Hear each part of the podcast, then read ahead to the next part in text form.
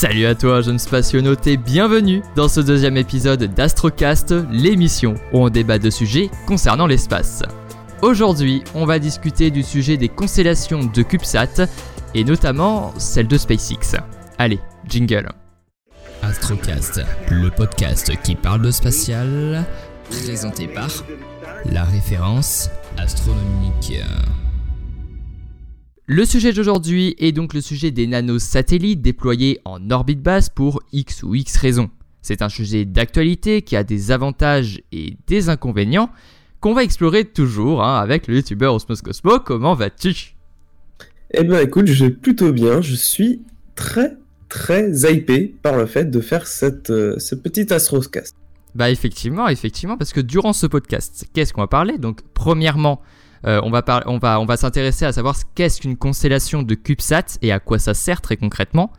Euh, et ensuite, on va découvrir les entreprises privées qui s'intéressent à ce marché et quels sont les potentiels clients de cette euh, récente technologie.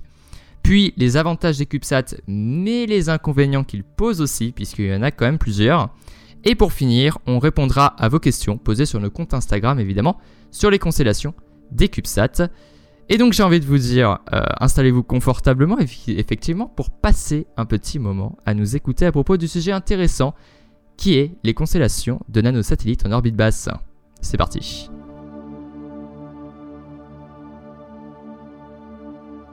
Pour commencer, qu'est-ce qu'un CubeSat et qu'est-ce qu'une constellation de ces nanosatellites? Un CubeSat ou nanosatellite est un satellite qui a un poids inférieur à 1,33 kg, ce qui est vraiment léger pour une charge utile envoyée dans l'espace contre 1 à 2 tonnes pour des satellites de taille normale. Ainsi, le but d'un CubeSat est de réduire les coûts du lancement car plus une charge utile est lourde et plus ça, coûte cher. Voilà, euh, logique. Et aujourd'hui, envoyer 1 kg en orbite basse, donc envoyer un CubeSat autour de la Terre, revient entre 10 000 et 30 000 euros environ. Par comparaison avec un satellite normal, le prix varie entre 35 millions et 75 millions d'euros. Donc ouais, un CubeSat est très rentable, mais vous pensez bien que son espace est réduit. Donc à quoi sert un CubeSat en fait? Bah, Cette technologie peut servir pour des universités ou de petites entreprises privées pour tester des expériences dans l'espace comme prendre des photos de la Terre et apporter enfin que la Terre est plate, hein, parce que voilà, on veut l'avoir cette preuve, et donc ça, on peut l'apporter à un prix euh, plutôt abordable, hein, même si, euh, même si environ 30 000 euros, ça reste quand même un certain coût, hein, très concrètement. Et donc, euh, un autre usage aussi peut être de constituer un grand réseau permettant de répondre aux mêmes usages que des satellites normaux. Mais vient alors le terme de constellation, et je vais pouvoir alors euh, faire intervenir Osmos Cosmo hein, pour te demander, selon toi, pourquoi c'est si intéressant d'envoyer des milliers de CubeSats envahir l'orbite pour répondre à un usage similaire à des satellites géostationnaires, par exemple, qui sont euh, moins nombreux et beaucoup plus éloignés?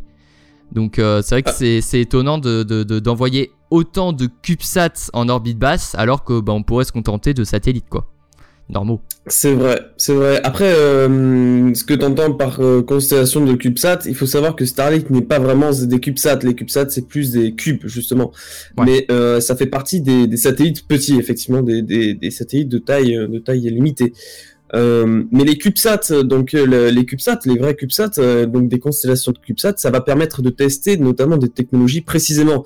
On ne peut pas embarquer comme sur un satellite de plusieurs tonnes, plusieurs technologies. Là, on va tester principalement une ou deux technologies et de manière précise afin de limiter justement que toutes les technologies se, se, mettent sur un seul satellite. les constellations, de, de, petits satellites. Ça permet notamment des usages Internet.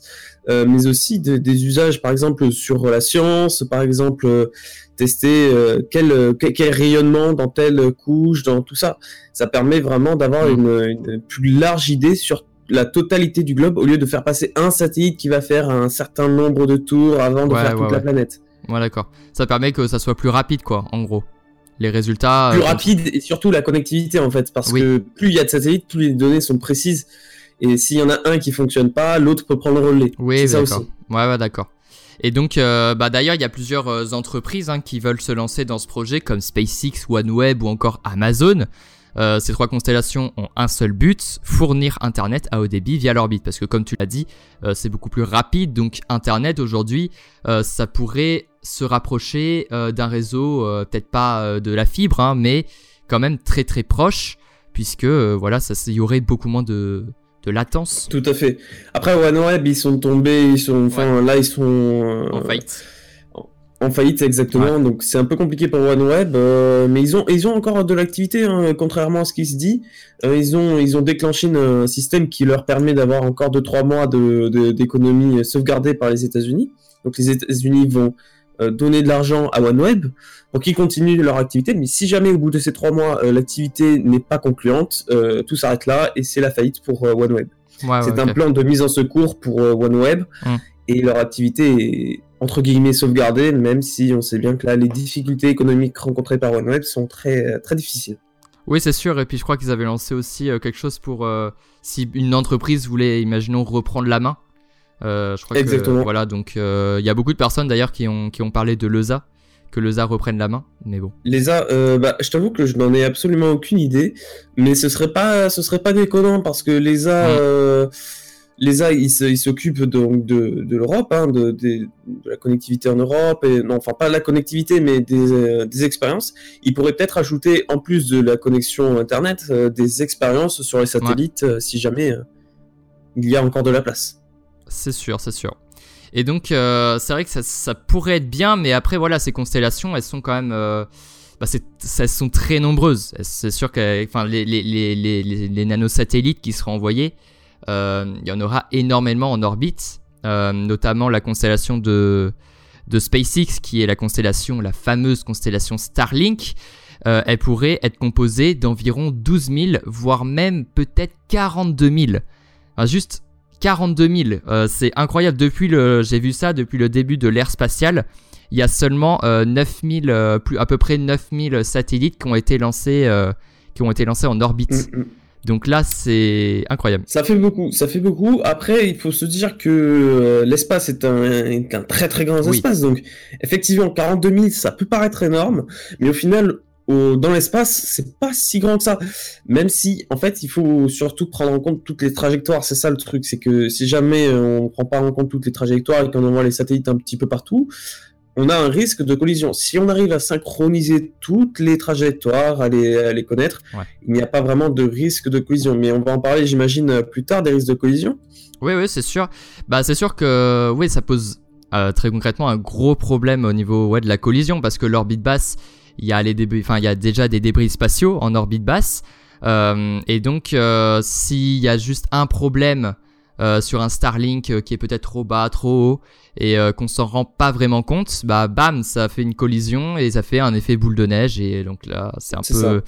Mais par exemple, en fait, on a Starlink qui a, des, qui a un satellite qui est assez plat, mais assez long, assez large. au final, si on prend des, nanosatellites de type rectangulaire, qui sont pas très très gros, ils font à peu près 10 sur 30 cm, on n'est pas non plus sur, euh, sur un satellite très gros. Au final, on pourrait peut-être euh, faire une grosse constellation à partir de ça, et au final, ce serait pas énorme, puisque des satellites sont de petite taille, alors que Starlink, ils sont plus larges, plus longs. Euh, effectivement, il y a plus de risques techniquement que si on envoyait 42 000 satellites de plus petite taille. Hmm. Donc, pour moi, effectivement, Starlink est un problème non seulement pour la pollution lumineuse, mais c'est un problème aussi de collision, de, enfin, voilà. C'est, il y a plein de, problèmes qui sont liés à ça, mais il y a aussi beaucoup d'avantages. Est-ce qu'on peut vraiment blâmer une, une constellation? Je pense pas. Après, maintenant, il faut savoir la gérer. Il faut maintenant organiser tout ça pour pouvoir euh, mettre en place des constellations. Donc pour toi, est-ce que un, désastre, vraiment un gros désastre qui pourrait peut-être euh, éventuellement euh, rendre l'orbite carrément inhospitalière pourrait arriver ou pas? Oui, enfin, le risque zéro n'existe pas. Après, euh, j'ai envie de dire, aujourd'hui, on a quand même beaucoup de technologies qui sont mises en place. Et euh, Starlink, ils ont, ils ont aussi des détecteurs anti-collision. Et ça, c'est très très euh, important à le noter parce que je pense pas que un désastre puisse. Enfin, c'est le risque zéro n'existe pas. Hein, je qu'on soit bien clair. Mais je pense qu'il est assez limité puisqu'il y a toutes les entreprises qui gèrent les, orbites, etc. Et puis derrière, il y a aussi une organisation qui va permettre de, gérer tout ça en temps réel. ouais, mais néanmoins, en septembre 2019, il y a le satellite Aeolus de, la, de l'ESA qui a dû faire une manœuvre pour éviter un Starlink de SpaceX. Et donc, mm. euh, donc ça, c'était vraiment la première. D'ailleurs, depuis, je crois qu'il n'y a plus trop eu de manœuvre. Et c'était un, un Starlink de test. SpaceX avait envoyé euh, plusieurs petits Starlink en orbite à 300 km, je crois, pour euh, faire des petits tests, des choses comme ça. C'est ça. Ce n'est pas, ce n'est pas forcément leur, leur orbite normale. Oui, voilà, c'est ça. C'était, c'est une orbite de test. Et bien sûr que là, le risque de collision est beaucoup plus important parce qu'au final, euh, il y a beaucoup de satellites qui circulent entre 300 et 500 km d'altitude. Et Starlink se situe entre 500 et 1000 km d'altitude. Euh, alors forcément, il y a le risque de collision plus élevé, euh, mais entre 500 et 1000 km, il y a quand même beaucoup de satellites. Donc, ils font attention à ce que, bah, justement, ils ne soient pas sur une orbite qui coïnciderait avec les satellites déjà existants sur, euh, autour de la Terre. Oui, c'est sûr. Donc, euh, eh bien voilà, bah, pour les collisions, je pense qu'on a à peu près tout dit. Voilà, c'est sûr que ça serait. Bah, J'espère que ça, ça ira pas, qu'il y ait un Starlink qui, qui, qui, voilà, qui percute quelque chose, même un, un, débris, un débris spatial. Enfin voilà, après, voilà, il y a le système anti-collision, comme tu l'as dit. Donc, on croise les doigts, voilà, on croise les doigts. Mais quand il y, aura, quand il y en aura 42 000, ça va être dur euh, pour SpaceX de tout, euh, de tout maintenir. Et puis de toute façon, j'ai vu qu'ils avaient un système aussi de, de désorbitage. Donc s'il y a un problème, euh, ils, peuvent, ils peuvent désorbiter un, Starlink facilement. Donc ça, aussi, c'est ce qui est prévu là pour les, pour les premiers satellites. on va revenir sur justement la pollution lumineuse. Hum. Donc il est prévu qu'effectivement il y, ait des, il y a des satellites Starlink qui soient remplacés et qui soient désorbités en fonction de l'atmosphère. Hein. C'est hum c'est prévu. Donc, nous avons déjà évoqué donc pas mal d'avantages et des inconvénients, mais il reste quand même un gros problème. Donc euh, voilà, on a commencé à l'évoquer.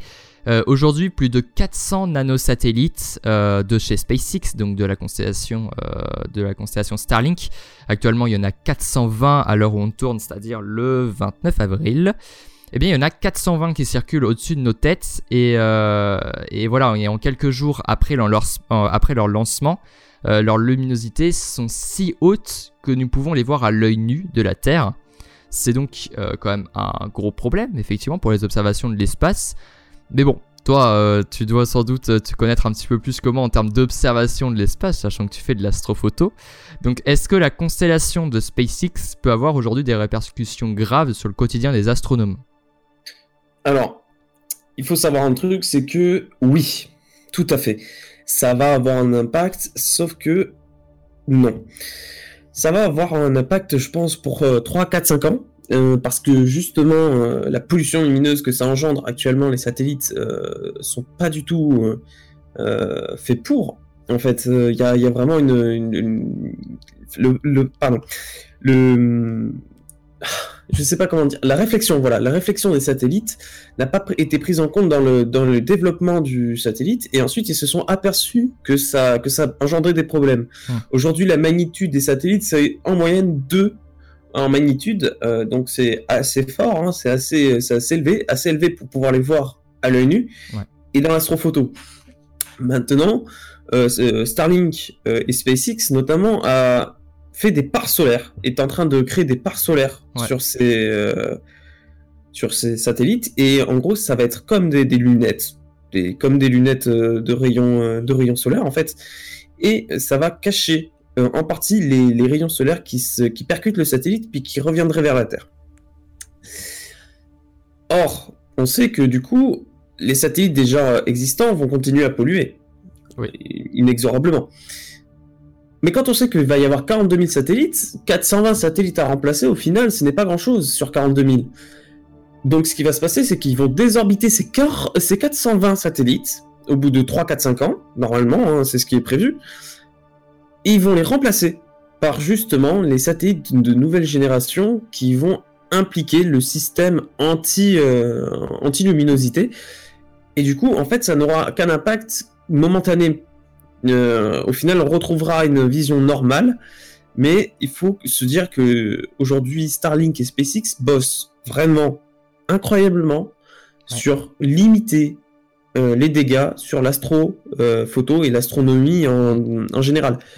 Ils sont assez confiants je leur fais confiance parce que ils, euh, ils ont vraiment l'air de déterminer, ils ont l'air d'avoir des bonnes idées. Maintenant, il faut voir ce que ça donnera et euh, j'espère que de toute manière, ça restera pas trop longtemps dans cet état-là et qu'ils vont éviter de continuer les lancements sans, euh, sans ça en fait, enfin avec de nouvelles technologies permettant bah, oui, on espère, d'éviter ça. Ouais, mais comme tu l'as dit, oui, bah de toute façon, ils cherchent énormément puisque bah quand même, ça reste quand même un gros problème. Euh, parce que bah, même pour les, les scientifiques, euh, bah, plus pouvoir observer le ciel comme on pouvait le faire avant, c'est euh, très problématique. Alors certes, avant, il y avait quand même des satellites, des choses comme ça, mais là, c'est vrai que ça fait quand même de longues traînées. Et euh, quand tu fais des pauses longues, bah, c'est problématique quand même. Donc, euh, c'est sûr que ouais. Mais normalement, le prochain tiers Starlink, normalement, je dis bien normalement, il est composé de la technologie qui va euh, limiter le rayonnement, normalement.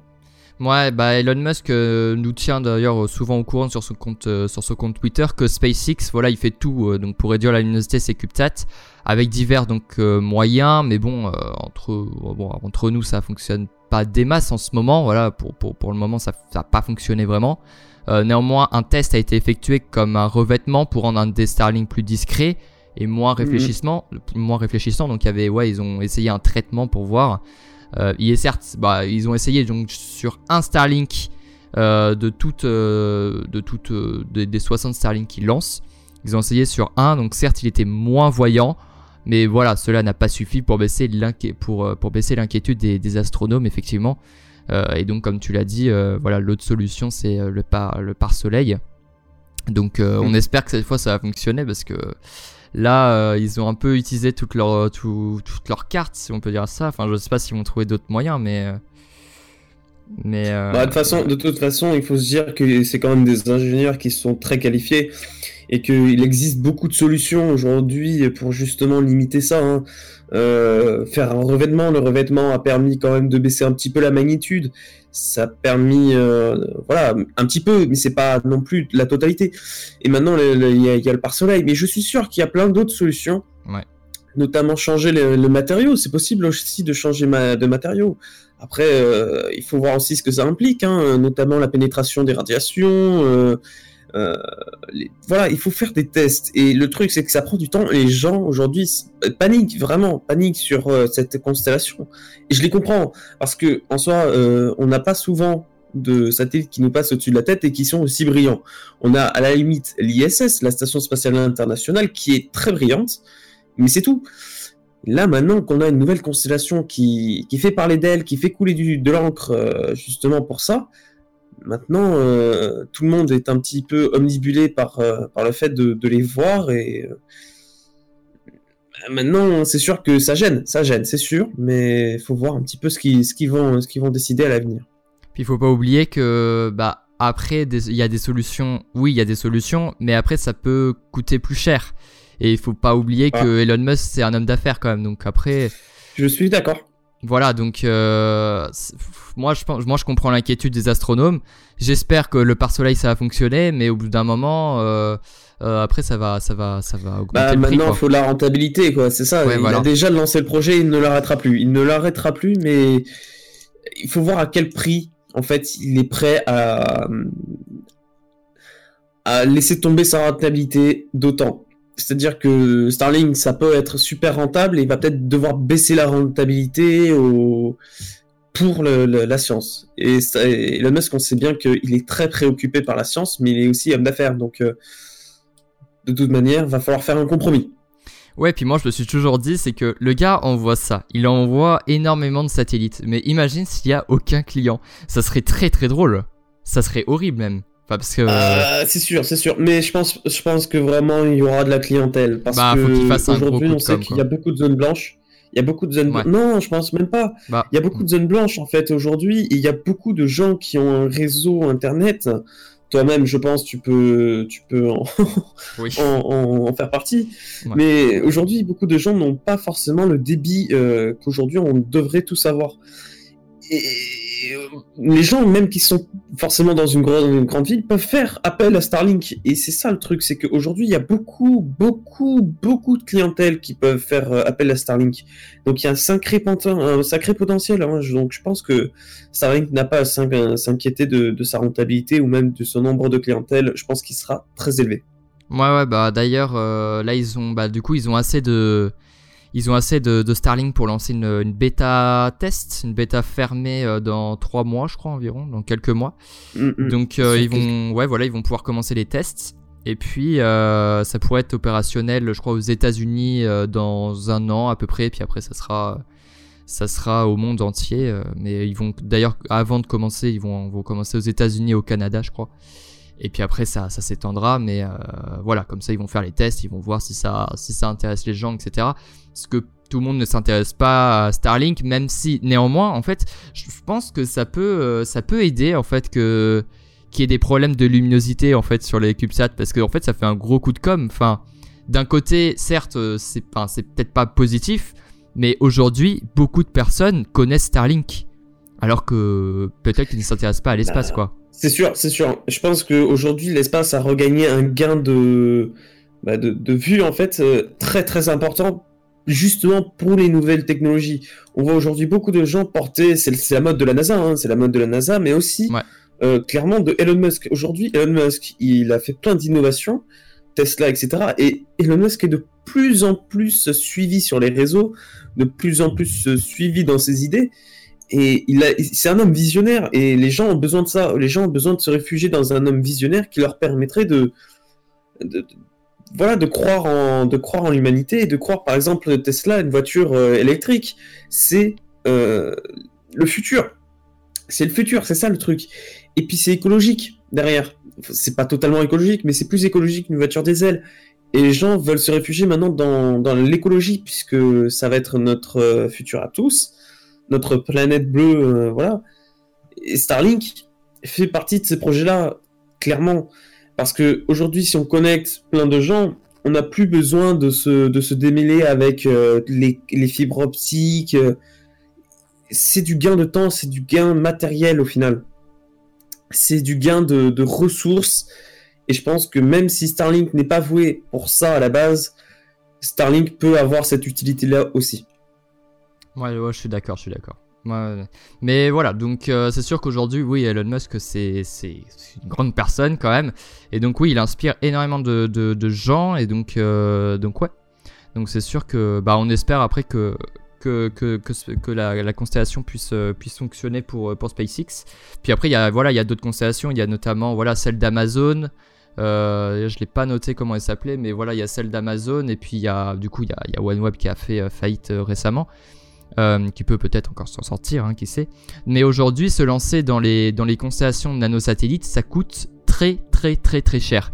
Et, euh, OneWeb euh, était plus, voilà, compté sur son principal actionnaire qui est la banque SoftBank.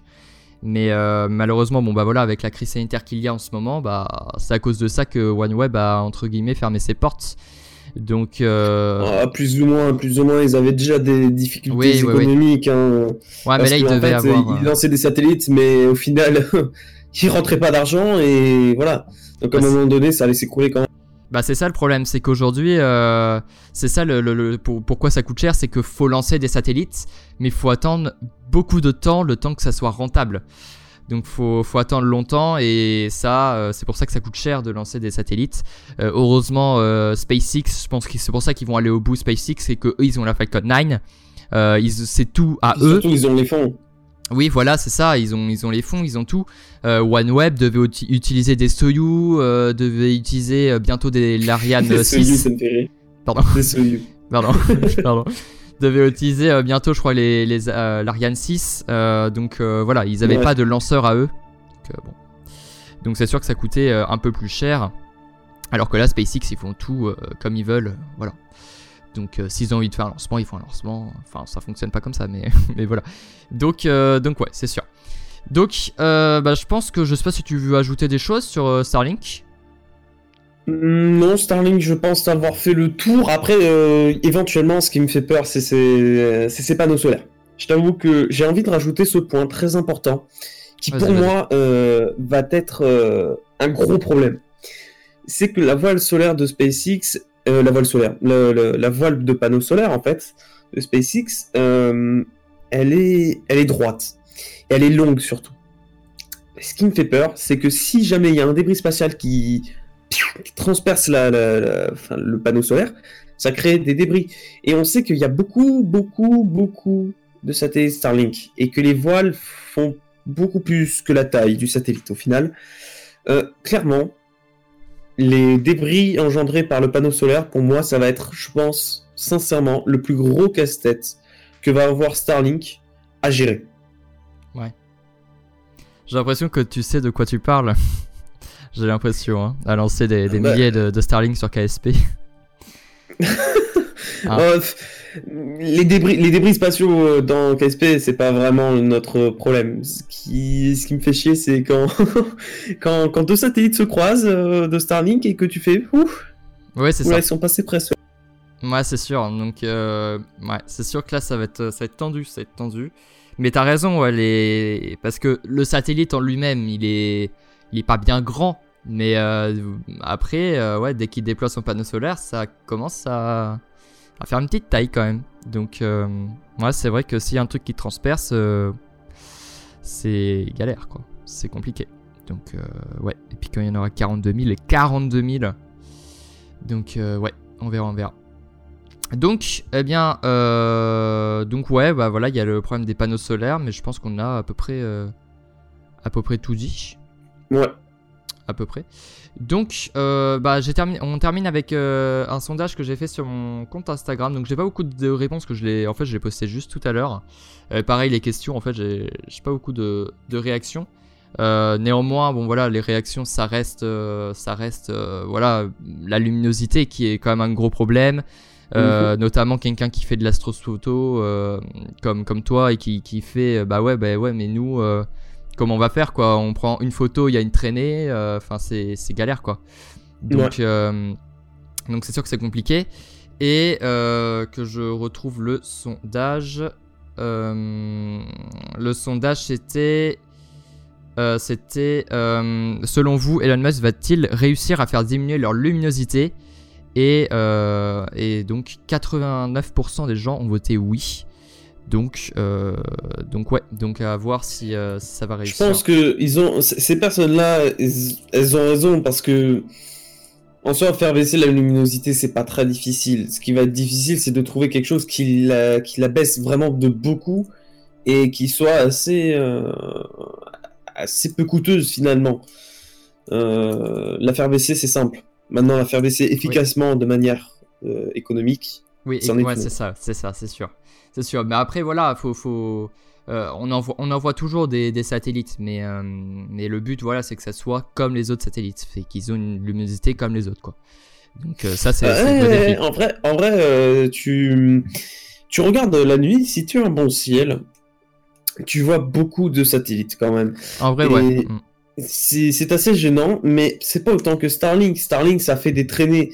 Alors que là, un satellite, ça va passer quoi toutes les, euh, toutes les. Allez, je vais dire une connerie, mais toutes les 15 minutes, alors que SpaceX, c'est toutes les 4. Il y a un sacré temps. Voilà, mm, c'est un temps, un temps à gérer. Tu n'as pas tout le temps des satellites euh, au-dessus de ta, de ta tête qui, qui sont éclairés, mais là, avec Starlink, ça va être beaucoup plus récurrent. C'est ça le problème. Ouais, ouais, c'est sûr. Mais tu en as toujours hein, des satellites qui, t'éclairent. Ouais, mais c'est vrai que t'entends quand on regarde, on voit des petits points là qui se déplacent comme ça. On fait ah. donc, euh, mais après, ouais, faut avoir un ciel quand même dégagé, euh, c'est sûr. Donc, euh, bah voilà. Donc, c'est vrai qu'il ouais, y a beaucoup de, du coup, bah voilà, les personnes pensent quand même qu'ils vont, il y a peut-être réussir. On verra bien. voilà, comme tu as dit, de toute façon, il y a des ingénieurs qui bossent, qui bossent pour ça. eux, ça, ça, les embête vraiment, donc c'est un, un, problème effectivement qu'il faut gérer. Voilà, donc on verra, on verra s'ils vont, s'ils vont réussir. De toute façon, il faut suivre dans les prochains mois et donc suivre ça de, très très près effectivement. Et puis à voir dans, donc dans le prochain lancement si si le pare-soleil va réussir. On va voir, on va bien voir. Oui, bah de toute façon, je pense que oui, ça va réussir. Euh, mais bon, qu'est-ce que ça va donner sur la magnitude? Ça va être une, véritable question, ça c'est. Euh, c'est sûr, c'est sûr que là ça va être, euh, mystérieux, c'est sûr. Donc, bah, à voir, à voir, à voir. Et puis, je sais pas quand ce podcast sera posté, mais peut-être au début, début mai, peut-être, je sais pas. Donc voilà, bah en tout cas, je pense qu'on a à peu près tout dit sur les problèmes, les avantages des constellations de nanosatellites. Aujourd'hui, il n'y a que vraiment celle de SpaceX. Moi, hein, j'aimerais, j'aimerais parler juste. Excuse-moi de te couper. Hein, non, non, pas, aucun problème. Mais si on parle de, de nanosatellites, j'aimerais parler aussi des nanosatellites, de l'exploration. Euh, ah oui, bien dans l'exploration du système solaire.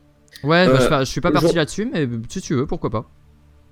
Aujourd'hui, on sait que hum, il y a euh, des satellites, par exemple, euh, lors de la mission Star, c'est pas Starlink, non, en direction de Mars. Bref, je me souviens plus du nom de la mission. Voilà, Insight. Insight. Ah oui. Il y avait deux nanosatellites qui ont pris une photo de Mars et aujourd'hui, c'est pour tester justement la capacité des nanosatellites à envoyer des informations et à faire bah, justement en fait une exploration du ciel, euh, enfin du, du système solaire, pour pas très cher et pour pas, pour pas, enfin voilà, c'est pas des gros satellites. C'est ça aussi l'avantage. Au, au, final, voilà, c'est ça. C'est aujourd'hui, est-ce que les nanosatellites seraient capables de visiter notre système solaire Je dis clairement oui. Je dis clairement oui parce qu'aujourd'hui, ça va être notre avenir, les nanosatellites. On pourra en envoyer plusieurs. Ça, coûte, ça, ça coûtera pas trop au niveau carburant, au niveau poids.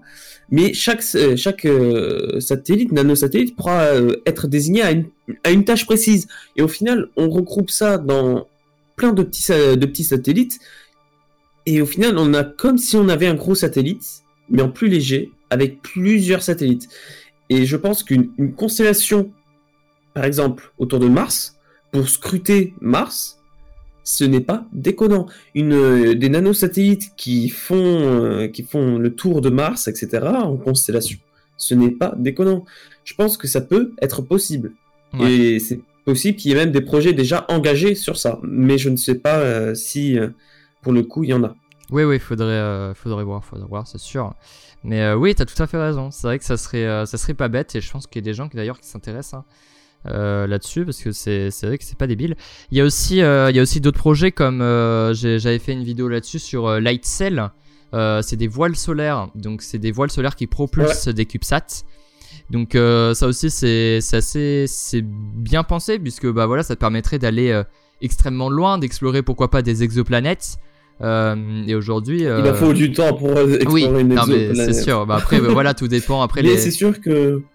Ouais, non, mais c'est sûr qu'après, notre. notre notre trajectoire, en fait, elle est repoussée. Enfin, on peut repousser les kilomètres qu'on peut faire, mais après, maintenant, faut, faut aussi euh, l'antenne, quoi.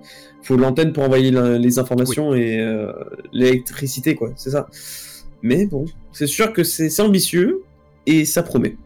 C'est sûr, donc euh, il y a plein d'avantages. Il y a plein d'avantages des, des CubeSats et aujourd'hui, oui, de toute façon, comme tu l'as dit, c'est vraiment l'avenir hein, parce que c'est tout petit. Euh, on, peut, on met juste les choses essentielles dans un CubeSat et ensuite on en envoie plusieurs et voilà, on peut. C'est ça, et le euh, lancement, le lancement, il n'est pas forcément sur une grosse fusée.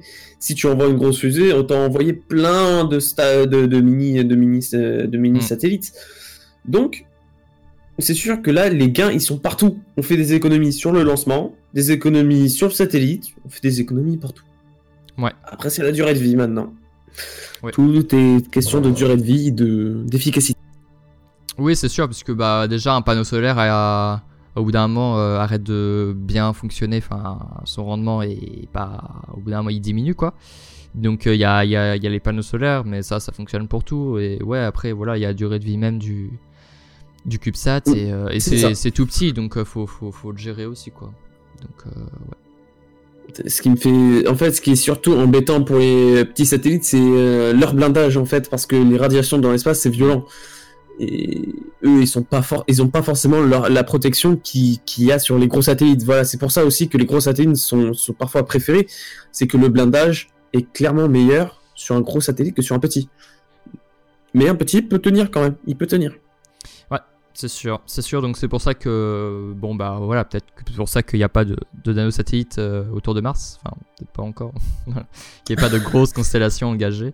Mais euh, mais ouais, les radiations c'est aussi un, gros problème. Et puis il faut voyager vers Mars. Il hein. faut voyager. Oui bah oui, c'est sûr. Là Mars c'est loin et puis là faut faut y aller quoi. Ouais, c'est sûr. Donc euh, déjà quand on voit aujourd'hui, bon voilà, une Falcon 9, ça envoie une, voilà, une soixantaine de, de Starlink par lancement.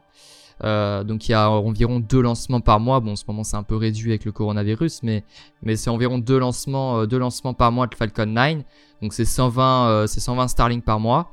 Et, et c'est seulement avec la Falcon 9. Aujourd'hui, SpaceX est en train de développer le Starship qui permettra d'envoyer beaucoup plus, beaucoup plus de Starlink sous, sa coiffe puisque bah voilà hein, vraiment le, le, Star, le, Starship ça va être euh, vraiment le plus puissant lanceur euh, l'un des plus puissants lanceurs euh, au monde donc donc voilà il va permettre vraiment de, de, grosses choses de grandes choses et mm-hmm. c'est là-dessus que, que, que, SpaceX compte hein. donc pour l'instant c'est un peu lent enfin c'est un peu lent ils en ont quand même 400 mais quand, quand on sait qu'ils veulent en mettre 42 000 bon bah le, Starship devra aider normalement donc donc il y, y a aussi ça il y a aussi ça, il y a aussi le, Starship qu'il faut qu'il développe vite, etc.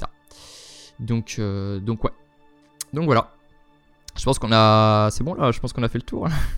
Je pense qu'on a fait effectivement le tour. Sur, euh, sur les, les, les, nanosatellites, Starlink notamment, on a beaucoup parlé de Starlink, parce que c'est la constellation euh, voilà, qui est en train de se développer, parce qu'il n'y en a pas vraiment d'autres, c'est que des projets, des concepts, ou des entreprises qui ont fait faillite. Hein. Néanmoins, OneWeb a quand même une, euh, je crois, j'ai pas envie de dire de bêtises, mais une soixantaine de, de CubeSat, je crois, à peu près en orbite.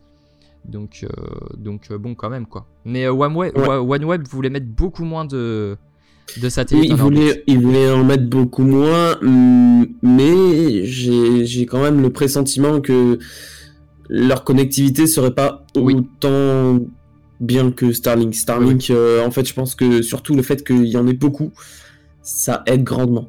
Bah oui, c'est ce qu'ils ont dit, oui, c'est pour ça. Donc, euh, c'est ce qu'il disait Hugo Lisoire, c'est qu'il y avait beaucoup moins de. OneWeb serait beaucoup moins de composé de, de, de CubeSat, mais oui, bah, c'est sûr que la connexion derrière. Euh, euh, parce que des, des, des, des, CubeSat, il en passe beaucoup moins. il en passe... non, je crois que c'est parce que c'était en orbite plus haute. Il devait mettre ça en orbite plus haute. Je sais pas. Je t'avoue que là, je ne sais plus. Donc ouais, donc voilà. Donc pour, faut, faut, suivre Starlink hein, durant les prochains mois. De toute façon, il y a là pour l'instant c'est c'est vraiment en plein développement, donc c'est super intéressant. C'est super intéressant, c'est vraiment une constellation qu'il faut suivre de très très près. Et puis voilà, donc euh, je pense qu'on a à peu près fait le tour. Donc, euh, donc en tout cas, bah, merci à toi. Donc allez voir, euh, allez voir la chaîne d'Osmos Cosmo, effectivement. Donc sur YouTube. Écoute, merci à toi. Hein. Et puis bah, on se retrouve très bientôt pour parler d'un sujet, je sais pas encore, hein, on verra bien. Mais voilà, on se retrouve très bientôt. Et puis, et puis bah, en tout cas, voilà, bon, bon confinement. je sais pas quand, quand, quand, ce podcast sortira, mais bon courage pour la fin du confinement. Et puis, et puis voilà, bah, il y, a, y, a, un autre podcast sur la colonisation martienne qu'on a tourné le mois dernier. donc, donc si vous ennuyez, allez le voir, effectivement, allez l'écouter. Donc voilà, en tout cas, eh bien, c'était la ref et Osmos Cosmo. On se retrouve à la prochaine pour un nouveau podcast. Allez, à plus. Bye bye à tous. Ciao, ciao.